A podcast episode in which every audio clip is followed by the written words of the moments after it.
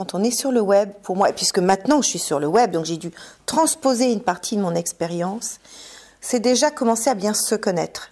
De même qu'une marque va apprendre à comprendre ses propres codes, son histoire. D'abord, bien se connaître. Se connaître. Mais c'est aussi connaître ce qui finalement plaît dans notre audience chez nous, si j'ai bien compris. Je dirais que c'est après. D'accord. Moi, je pense qu'il faut commencer par soi. Donc, ses, ses propres valeurs. Oui, tes valeurs, ton histoire.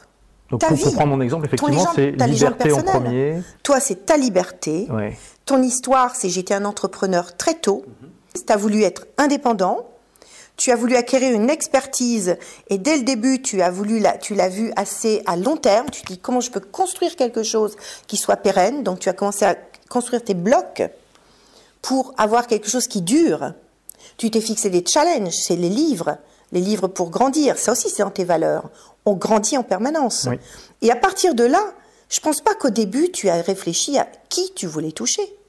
Si tu, si tu réfléchis profondément, au début, c'était pas qui tu voulais toucher, c'était construire Au, quelque début, au chose. début, je savais pas à qui je m'adressais. Mais. Mais quand j'ai démarré mon blog des livres pour changer de vie, je voulais partager le fait qu'il y avait des bouquins géniaux qui permettaient de changer de vie.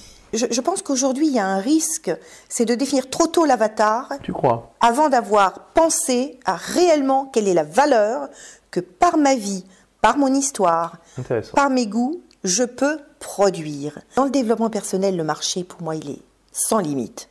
Parce qu'on est né pour croître, on est né pour souffrir et dépasser, pour avoir des galères et les transformer. Donc, de toute façon, le marché, il est sans limite. Mais c'est quand même un marché compétitif. Si on veut se lancer là-dedans, il faut trouver un angle qui permet de se distinguer et d'intéresser les gens. Parce que si Ouais, on fait ouais. juste répéter tout ce, que, tout, ce qui est, tout ce que les autres disent, ça ne sert pas à grand-chose. Il y a une image que j'utilise souvent. Il y a trois couleurs primaires le rouge, le bleu et le jaune.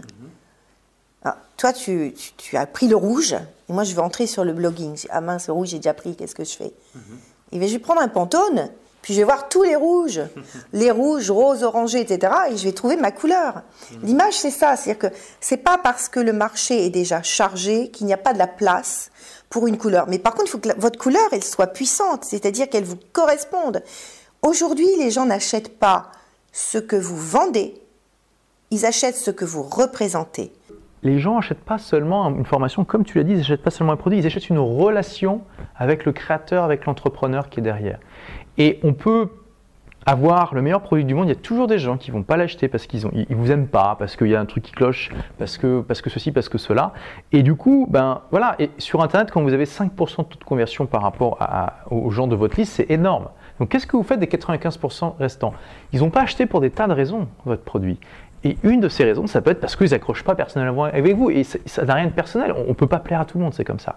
Si vous restez chacun dans votre coin, vous allez croître chacun à votre rythme. Imaginez que vous mettiez en commun les 95% de prospects que vous avez qui n'achètent pas chez vous et que vous promouvez les uns les autres. Imaginez la croissance absolument incroyable que vous allez avoir. Ça n'a rien à voir, c'est juste mathématique. Et c'est d'ailleurs pour ça que je pense l'affiliation devrait être davantage répandue en France. Au- Autant aux États-Unis, c'est quelque chose qui est complètement entré dans les mœurs, qui fait partie de, de la vie, du business de tous les jours. Autant en France, et je pense de manière générale en francophonie, peut-être pas au Québec, mais en Belgique, en Suisse, c'est sûr, il faut même évangéliser, il faut expliquer ce que c'est parce que les gens ne connaissent pas. Même si Amazon fait ça depuis 97. Celles qui ne bougent pas, dans, dans mes amis du, du web, il y en a qui n'ont pas encore pris cette euh, dimension d'aller réellement dans les événements où on se connecte. C'est une erreur professionnelle. Oh, Bien sûr. C'est une erreur professionnelle de ne pas aller aux événements. Les événements, ils ont trois avantages. Le premier, on rencontre des gens et on se fait connaître. C'est très important.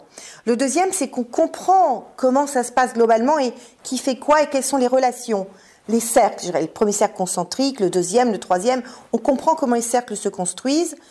Et ensuite, on a souvent accès à des experts qui nous présentent leur expertise, leur technique, et on apprend énormément. Merci d'avoir écouté ce podcast. Si vous l'avez aimé, est-ce que je peux vous demander une petite faveur?